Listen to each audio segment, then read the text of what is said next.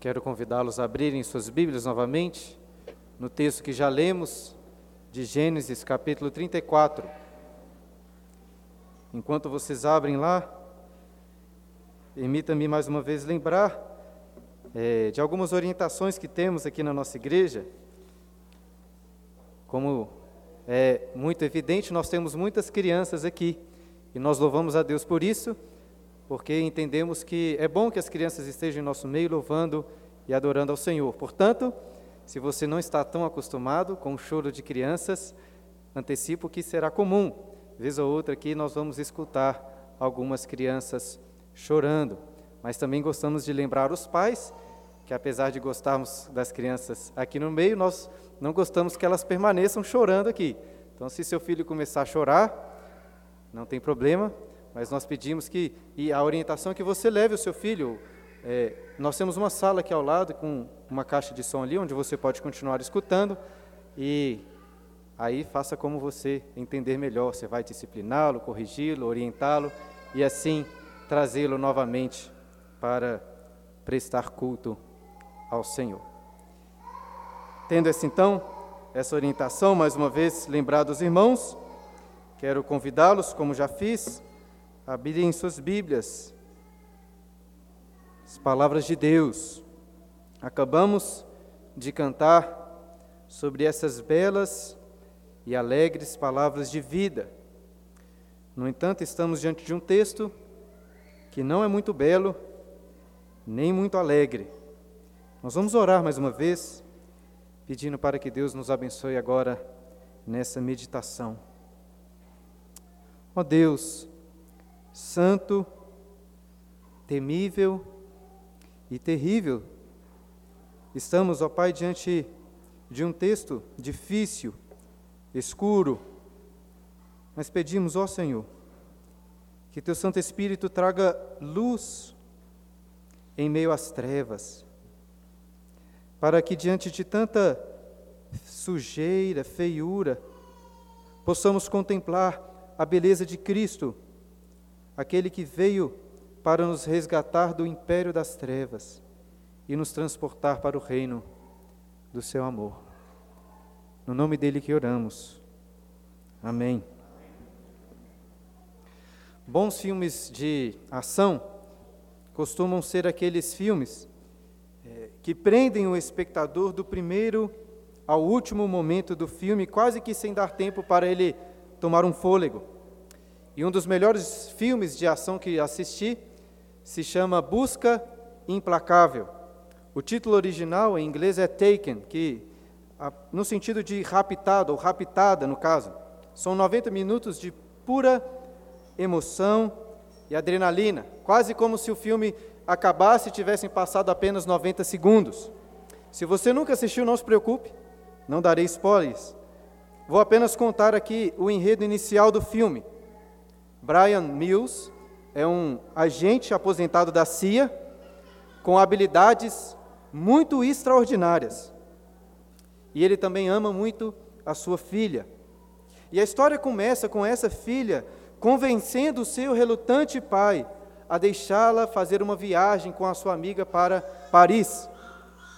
Contudo, seria muito melhor se ela não tivesse conseguido convencer o pai porque, infelizmente, chegando em Paris, um determinado homem consegue o endereço das amigas e organiza o rapto dessas moças para serem vendidas como escravas. No momento em que os sequestradores entram no apartamento onde essas moças estavam, a filha consegue ligar para o pai, que de várias formas tenta ajudá-la a não ser encontrada. Porém, um dos homens a encontra. E ao tirar o telefone da mão da moça, o bandido coloca no ouvido para saber com quem ela estava falando. E aí, neste momento, assistimos um dos mais famosos diálogos entre todos os filmes de ação.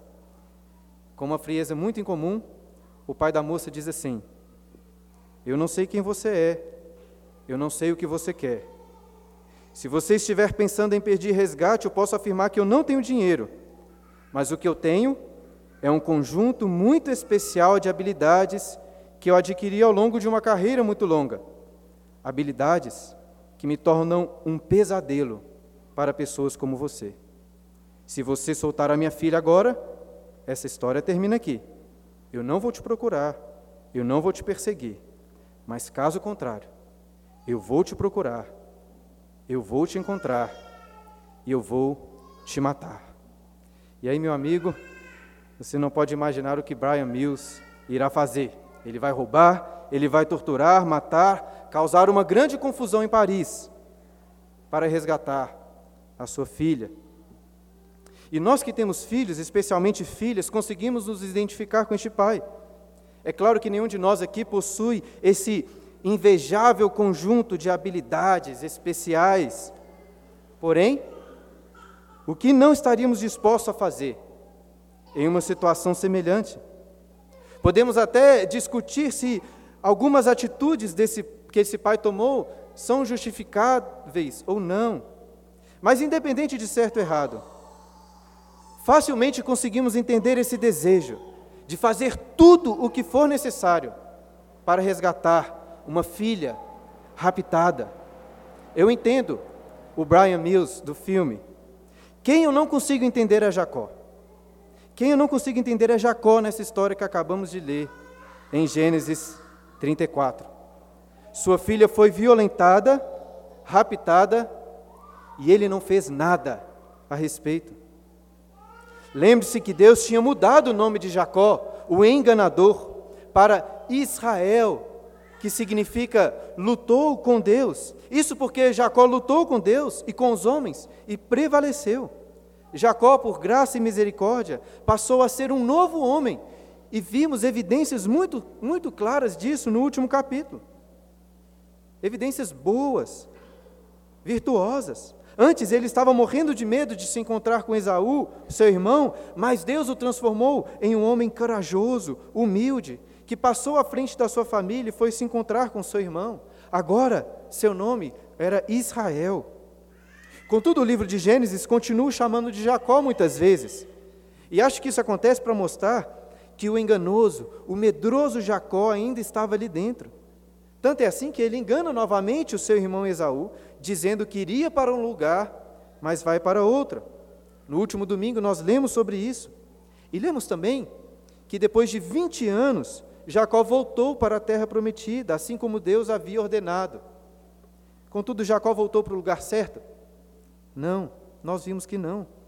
E precisamos nos lembrar aqui do contexto que na primeira vez em que Deus apareceu para Jacó foi na cidade de Betel. E após esse encontro, Jacó erigiu uma coluna e fez um voto dizendo que se Deus o abençoasse, ele voltaria para Betel e consagraria aquela coluna como casa de Deus, dando ao Senhor dízimos de tudo o que recebeu. Jacó deveria voltar para Betel, mas ele foi para lá? Não. O final do capítulo 33 narra que primeiro ele parou em Sucote, onde construiu uma casa, e depois foi para Siquém, onde comprou uma terra, e é onde o encontramos agora no capítulo 34. Superficialmente, não parece que Jacó estava fazendo algo de muito errado. Ele até erigiu um altar ao Senhor em Siquém. Contudo, não era para Jacó parar em Siquém, comprar uma terra ali. Ele deveria voltar para o lugar onde jurou que iria voltar. Jacó não tinha que ter construído uma casa em Sucote. Ele deveria voltar para a casa de Deus que é o significado do nome Betel. Mas, por insistir em continuar no erro, como velho Jacó, a cidade de Siquém se tornará um terrível abismo na sua história. Meus queridos, Deus inspirou Moisés a escrever essa terrível história, para que ela servisse de exemplo para o povo de Israel e servisse de exemplo para a igreja de Deus hoje também. Portanto, que Deus tenha misericórdia de nós, ao entrarmos nesse capítulo cheio de violência, sangue, para que ao final possamos sair confrontados pelos nossos pecados, mas também renovados na esperança em Cristo, o Messias prometido, que com um conjunto muito especial de habilidades veio para resgatar a sua noiva. Então mantenha sua Bíblia aberta. Acompanhe comigo novamente a leitura e meditação deste capítulo da palavra de Deus. Versículo 1 do capítulo 34. Ora, Diná, filha que Lia dera à luz a Jacó, saiu para ver as filhas da terra. Diná, para quem não sabe, o texto aqui nos mostra, era filha de Lia, a esposa que Jacó desprezava. E é a única filha de Jacó, pelo menos entre as que são citadas. Nessa época aqui, ela não tinha mais de 16 anos, visto que José, seu irmão, é apresentado no capítulo 37 com 17 anos, e eles tinham mais ou menos a mesma idade. O texto diz que essa jovem saiu para ver as filhas da terra. Que terra é essa? A terra de Siquém, onde Jacó estava morando. E é possível que essa expressão saiu para ver as filhas da terra, no texto hebraico, tenha ali alguma conotação ruim, como se Diná estivesse fazendo alguma coisa errada. Eu não sei se é o caso, mas o fato é que ela saiu para se encontrar com as moças daquela região. Em casa ela só tinha irmãos homens. Talvez queria fazer amigas na cidade.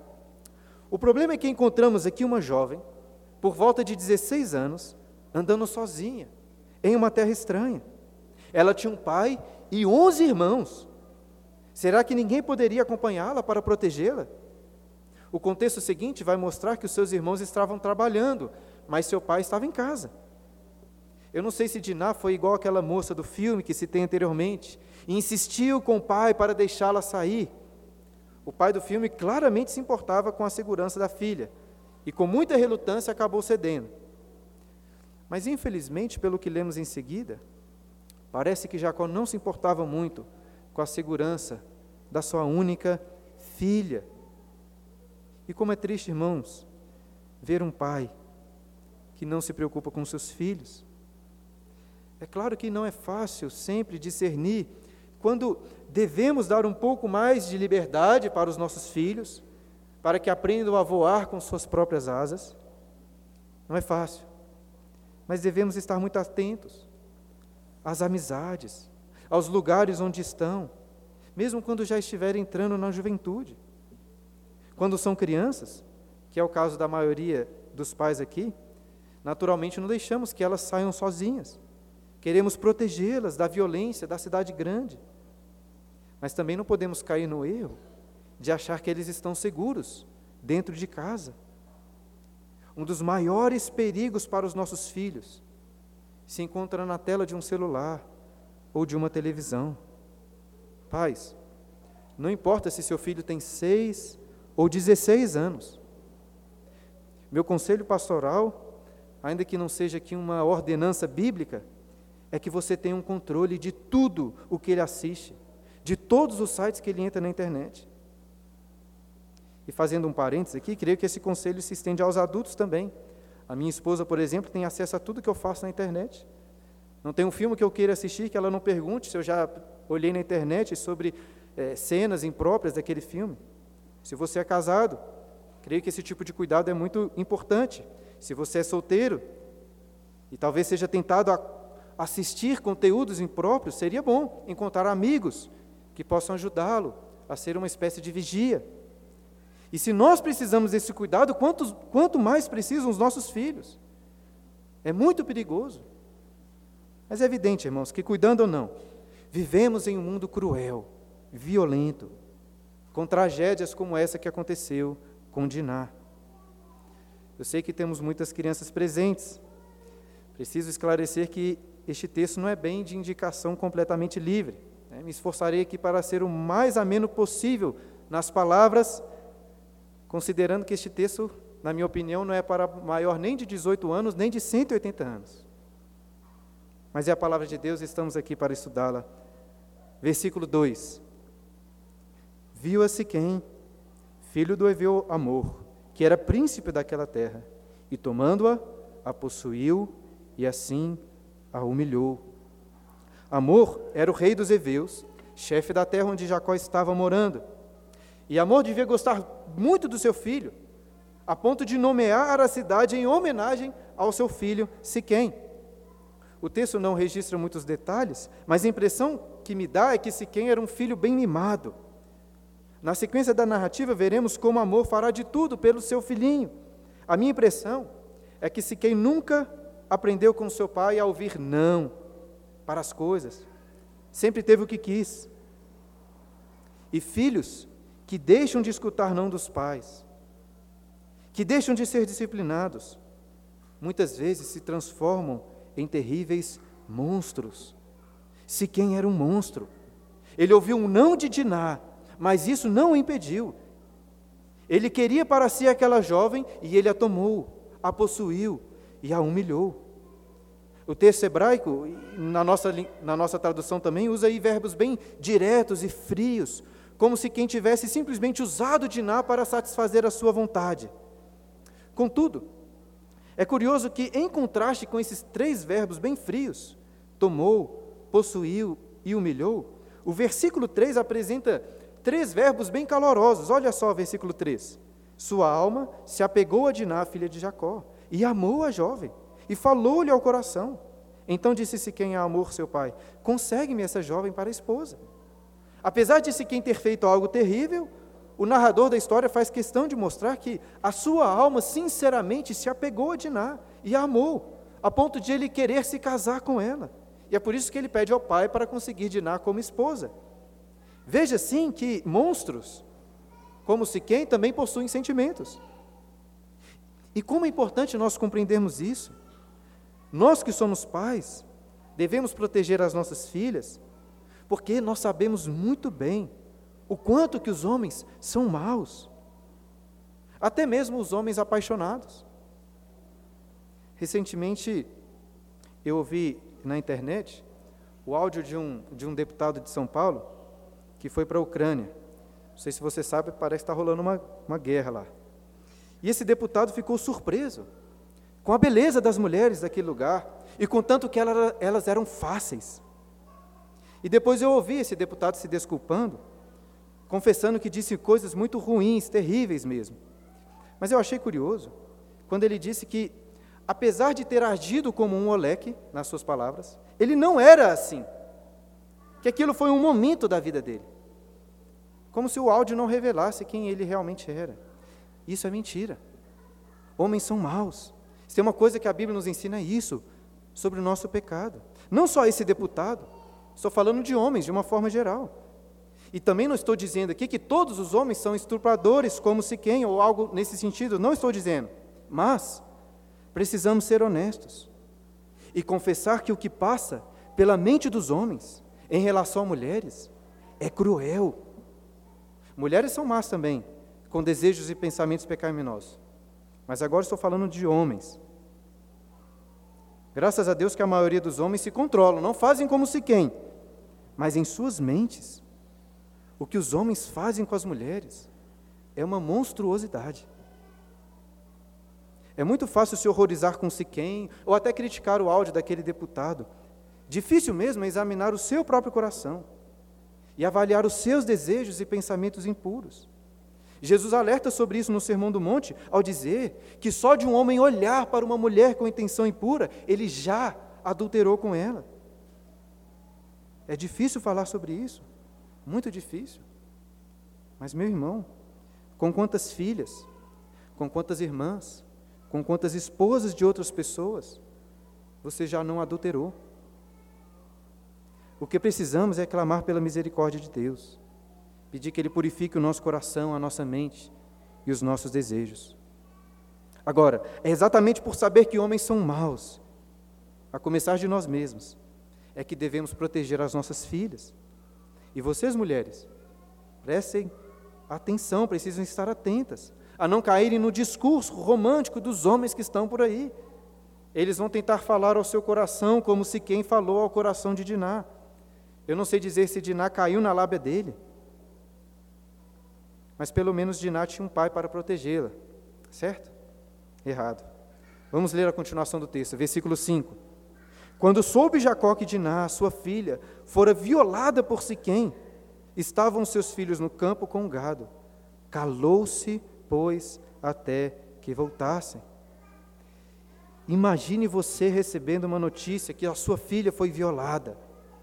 Aquela menininha que um dia esteve em seus braços paternos sendo violentada por outro homem.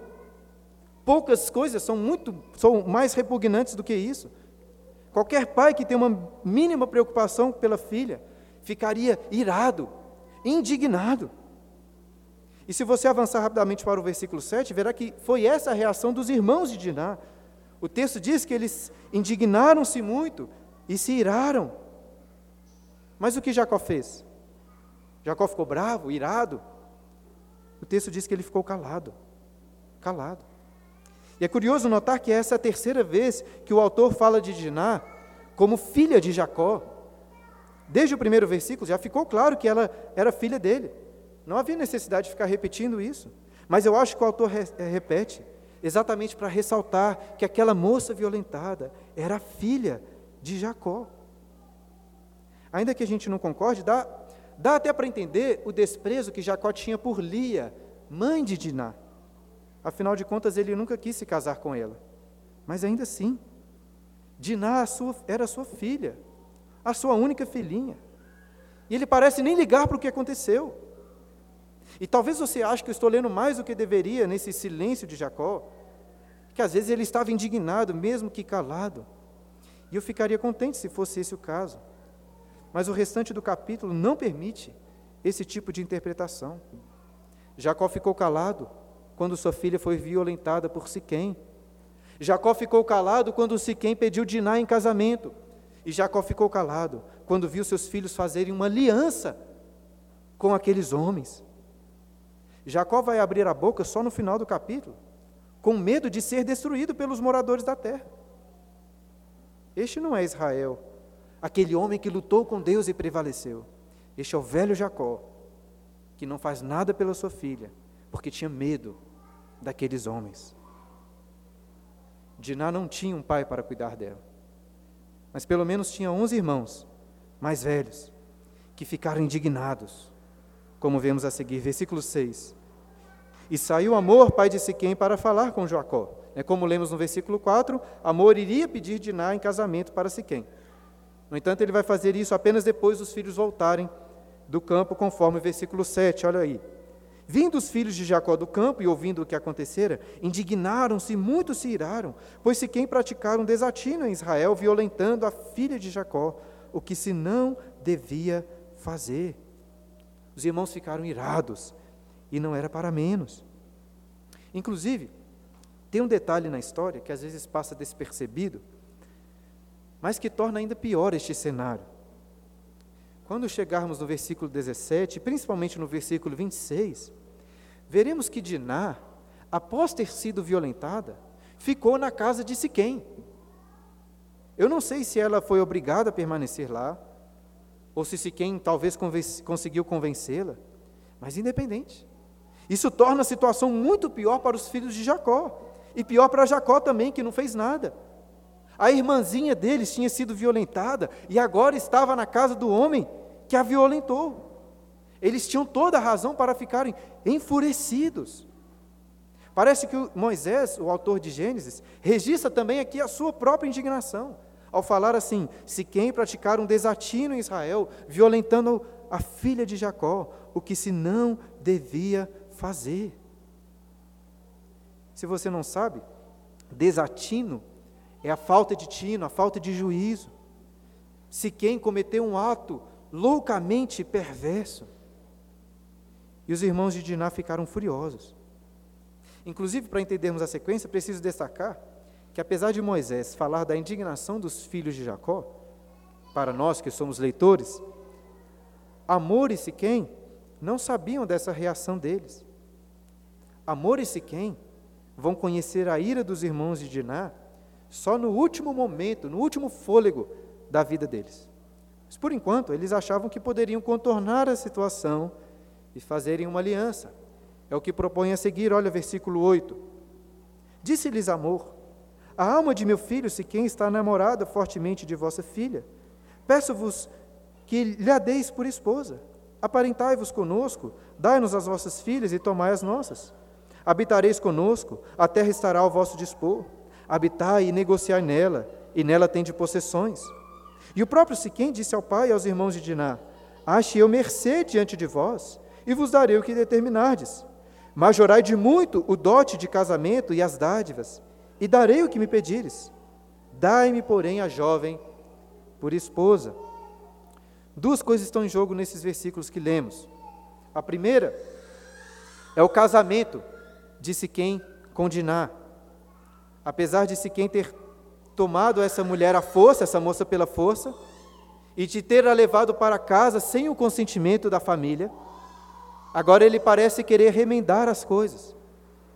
Tanto que ele oferece conceder um dote muito maior para tê-la como sua esposa. Ele realmente parecia muito apaixonado. Mas além disso, outra coisa que está em jogo é a aliança que Amor oferece para Jacó e seus filhos, propondo aqui que os povos se unissem, habitassem juntos e realizassem outros casamentos. No versículo 23 fica claro que Amor tinha interesse nas riquezas de Jacó, de forma que essa, essa seria uma, aqui uma aliança financeiramente muito favorável para ele. Agora, do ponto de vista de Jacó e seus filhos, como, como avaliar essas propostas que são feitas? Em primeiro lugar, precisamos destacar uma coisa muito importante que ficou faltando em toda essa conversa de casamento e aliança. O que ficou faltando aqui? Um pedido de desculpas, arrependimento. Nada indica que Amor ou Siquém estavam arrependidos pelo desatino que tinha sido cometido contra Diná, o que revela algo muito grave em relação a esse povo. Amor oferece eh, de Jacó habitar naquela terra, e de fato Deus havia prometido que Jacó iria habitar ali. Contudo, Jacó não iria dar essa terra por meio de alianças com esses povos pagãos. Eu pelo menos espero que para qualquer um de nós aqui, Seria muito fácil se decidir diante de uma proposta como essa, de amor e Siquém. Eles violentaram uma filha e agora querem se casar, fazer alianças. É claro que não. A última coisa que aceitaríamos é entrar em aliança com esses monstros e entregar a ele as nossas filhas. Infelizmente, Jacó assiste passivamente toda essa negociação. Pelo menos os seus filhos tinham algum tino, algum senso de justiça na cabeça. Eles vão errar e vão errar feio na forma de como procederão em relação a tudo isso. Mas eu acho muito mais fácil de entender o erro dos irmãos do que o erro de Jacó, que ficou calado. Note que não é Jacó que negocia com Amor e Siquém, e sim os seus filhos, versículo 13. Então, os filhos de Jacó, por, por causa de lhes haver a Siquém violado a irmã de Ná, responderam com dolo a Siquém e a seu pai, e lhes disseram. Uma pausa aqui por enquanto. Ao registrar que os irmãos responderam com dolo, o autor não está dizendo que eles responderam meio que demonstrando alguma raiva, algum rancor. Muito pelo contrário, eles estavam fingindo. A ideia é que, é que eles responderam aqui cheios de fingimento, de má fé. Com isso, o, o que o autor está mostrando a nós que somos leitores é que tinha algo de enganoso por trás dessas palavras dos filhos de Jacó. E aqui eles provam que não são simplesmente irmãos de Diná, mas são filhos de Jacó, o enganador. Poderia, que ele, poderia dizer que eles estavam jacosando Siquém e Amor. O versículo 14 continua com a proposta enganosa desses jacobitas. Versículo 14: Não podemos fazer isso dar nossa irmã a um homem incircunciso, porque isso nos seria ignomínia. Sob uma única condição permitiremos que vos torneis como nós, circuncidando-se todo macho entre vós. Então vos daremos vossas, nossas filhas, tomaremos para nós as vossas, habitaremos convosco e seremos um só povo. Se, porém, não ouvires e não vos circuncidares, tomaremos a nossa filha e nos retiraremos embora. Se quem havia oferecido majorarem muito o dote para tomar Diná por esposa. Contudo, os irmãos dão a entender aqui que não estavam interessados em dinheiro. A grande questão é que eles estavam aqui muito ligados à etnia, à sua religião, de forma que não poderiam entrar em aliança com homens não circuncidados. Fazer isso seria uma grande ignomínia, uma grande desonra. Mas, se os homens de Siquém quisessem realmente fazer uma aliança e unir os povos, não precisava de dote, não precisava de dinheiro, só era necessário que os homens fossem circuncidados. Eu digo só era necessário, mas preciso reconhecer que a circuncisão não é uma prática qualquer. Para quem não sabe, a circuncisão é um corte do prepúcio, que é a carne, a pelinha que recobre a glande, a parte mais externa do órgão genital masculino. Portanto, homens aqui, tentem se colocar no lugar dos siquemitas. Se você talvez tenha relutância de fazer um exame de toque, imagine quão pior seria fazer a circuncisão, sem nenhuma anestesia, sem acompanhamento médico, só uma faquinha mesmo, para cortar o seu prepúcio. Mas por pior que seja a circuncisão, veremos em seguida que os siquimitas irão aceitar essa proposta. E eu acho que assim, eu e você que estamos aqui com raiva do que Siquém fez, podemos até sentir um certo prazer perverso nisso tudo. Ironicamente, eles seriam cortados, feridos, justamente no órgão que Siquém usou para violentar Diná. Na realidade, a nossa vontade seria de cortar não só a glande, mas cortar tudo fora. O abuso sexual é algo tão abominável que naturalmente desejamos isso para abusadores. No entanto, é triste perceber aqui como os filhos de Jacó estavam pervertendo o significado da circuncisão. Este era o sinal da aliança, da graça de Deus. Não era um instrumento de vingança. Veja bem, era justo exigir aqui alguma punição para Siquém. Ao invés de pedir que fossem circuncidados, eles poderiam pedir aqui alguma restituição, poderiam talvez até pedir a cabeça de Siquém. Os filhos de Jacó deveriam estar preparados para lutar, sim, pela honra da sua irmã, até mesmo morrer, morrer tentando resgatá-la. Nesse cenário, eu acho que seria muito difícil fugir de um confronto, e não haveria nenhum erro nisso deveriam confiar em Deus. Lembre-se que Abraão, pela graça de Deus, tomou os seus homens e derrotou um grande exército de cinco reinos para resgatar o seu sobrinho Ló. Deus o abençoou. Mas qual foi o erro destes irmãos? O erro deles foi agir exatamente como seu pai Jacó. Ao invés de confiarem no poder do Senhor, eles se utilizaram de esquemas, de enganos. O nome de Deus nem é levado em consideração, nem aqui, nem em nenhum lugar deste capítulo. E pensando na circuncisão, eu acho muito curioso que, algum tempo depois, na verdade, muito tempo depois, quando o povo estava prestes a entrar na terra prometida, na verdade, já estava com o pé na terra prometida, para lutar contra aqueles povos fortes e poderosos, poderosos. O que, que Deus pede para eles fazerem? Logo no início. Você se lembra? Josué capítulo 5. Pede para todos os homens se circuncidarem. O povo já tinha passado o Jordão, estava em um terreno inimigo. Mas como os homens não tinham sido circuncidados, que nasceram no deserto, Deus manda Josué fazer umas facas e circuncidar todos os filhos de Israel.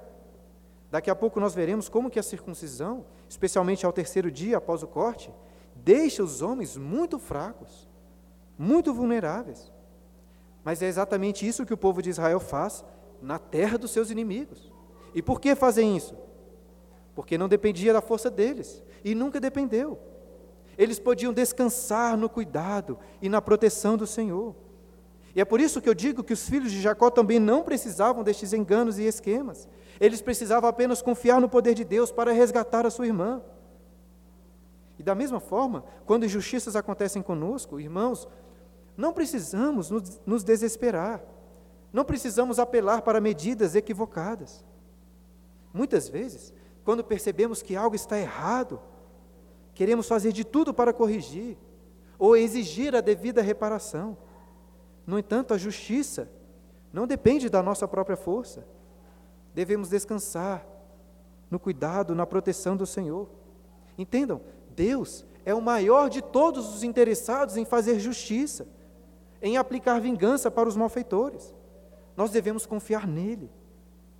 Infelizmente, os irmãos de Diná, especialmente Simeão e Levi, quiseram tomar a vingança em suas próprias mãos. E por isso eles serão amaldiçoados, como vemos no final do, cap... do livro de Gênesis, lá no capítulo 49, versículo 5. Mas de toda forma, voltando ao texto, o fato é que eles foram bem-sucedidos em enganar-se quem e Amor, versículo 18. Tais palavras agradaram a Amor e a Siquém, seu filho, Não tardou o jovem em fazer isso, porque amava a filha de Jacó e era o mais honrado de toda a casa de seu pai. Se Siquém, o estuprador, era o mais honrado da casa do pai, você pode imaginar como eram os demais. Mas ele estava apaixonado pela filha de Jacó, rapidamente aceitou fazer a circuncisão. Além disso, o texto diz que essas palavras agradaram a Amor e a Siquém. Siquém ficou feliz por causa de Diná, mas Amor, como já disse, estava interessado nas riquezas de Jacó e dos seus filhos. E eu acho engraçado como que o tempo passa, mas as coisas permanecem do mesmo jeito.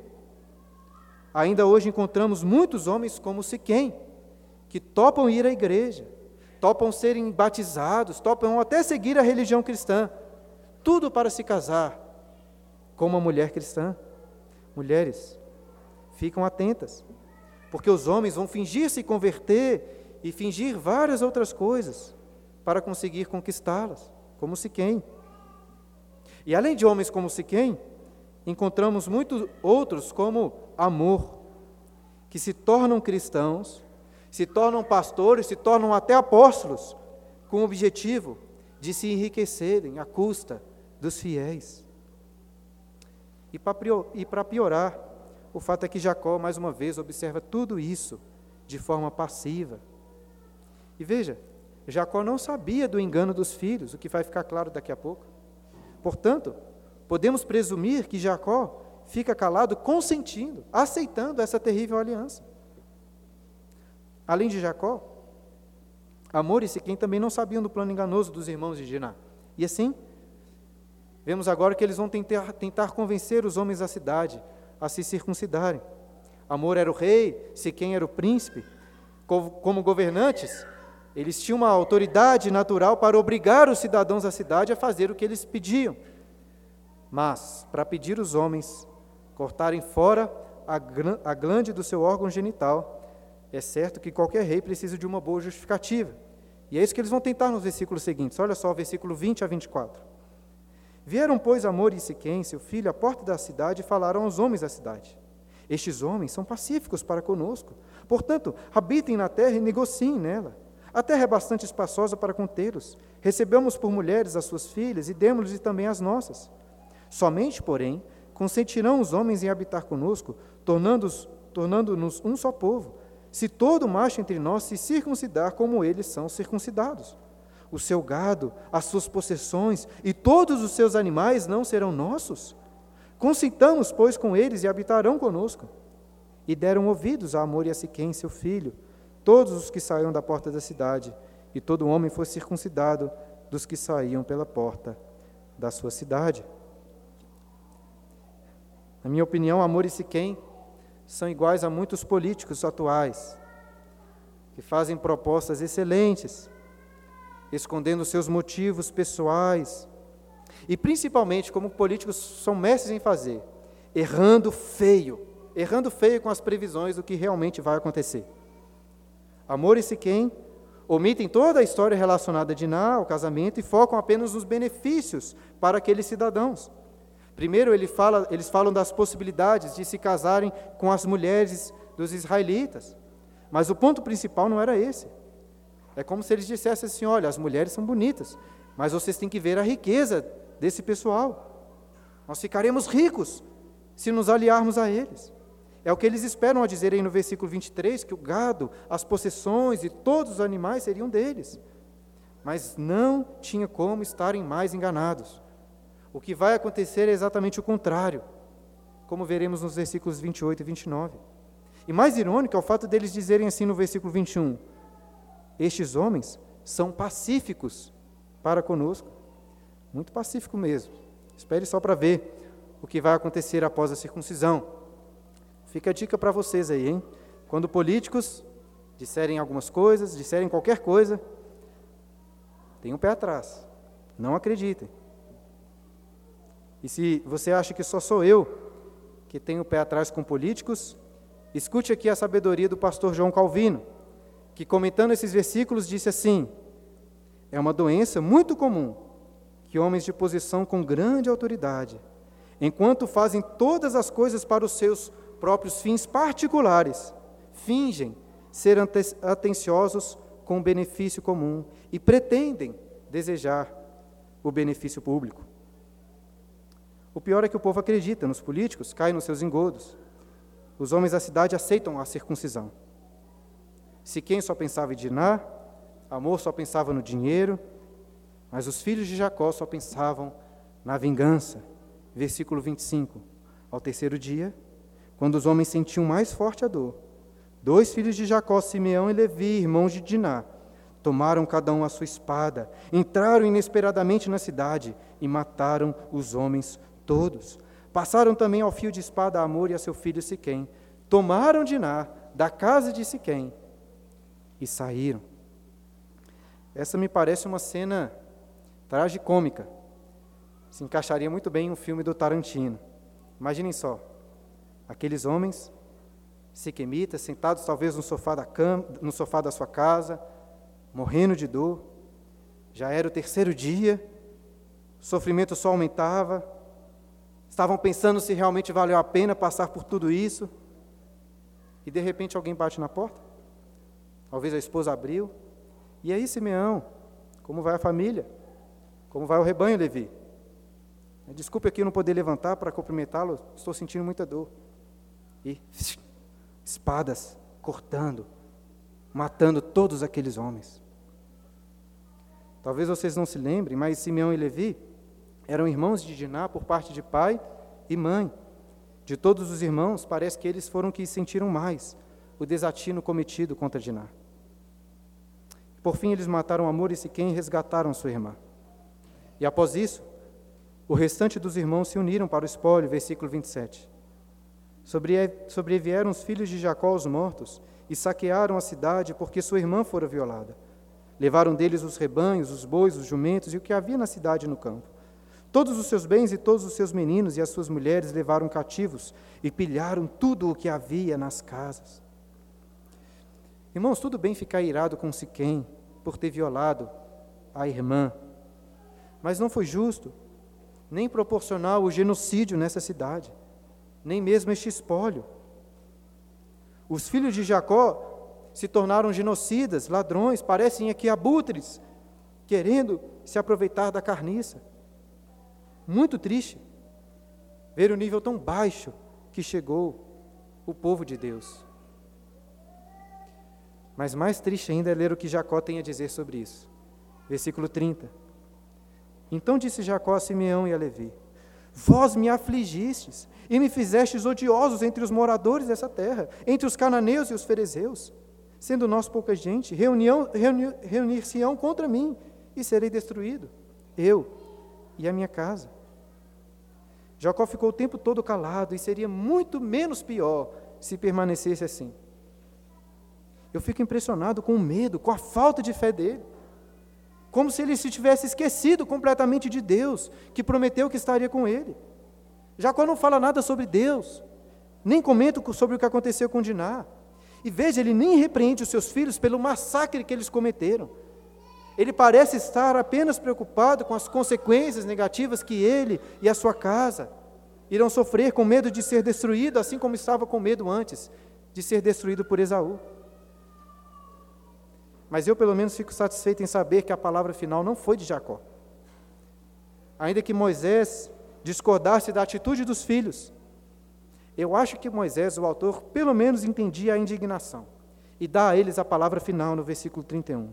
Responderam: Abusaria ele de nossa irmã como se fosse prostituta? E Jacó volta para o seu silêncio. De fato, além de abusar da irmã, Diná, quem tentou comprá-la, como se ela fosse uma prostituta. Jacó não tinha o que responder aos filhos. E assim, abruptamente, essa narrativa se encerra. E eu confesso, irmãos, que tive muita dificuldade em pensar em uma conclusão para esse sermão. O que dizer ao final dessa terrível história? É difícil até saber o propósito de um texto como este aqui no livro de Gênesis. Eu, pelo menos, gosto de sempre concluir usando elementos do texto para apontar para a nossa esperança em Cristo. Mas como que essa passagem tão violenta, que nem cita o nome de Deus, poderia apontar para o Messias. Como disse no início, Deus inspirou Moisés a escrever essa terrível história, para que servisse de exemplo e instrução ao povo de Israel e à igreja de Cristo hoje também. E pensando bastante, creio que essa narrativa tem o objetivo de revelar o que há, mais de, o que há de mais terrível nos homens e mostrar para o povo de Israel a forma incorreta, errada de lidar com a maldade. Veja bem, não são apenas as bênçãos e as coisas boas que são administradas por Deus, é o Senhor quem irá punir os inimigos.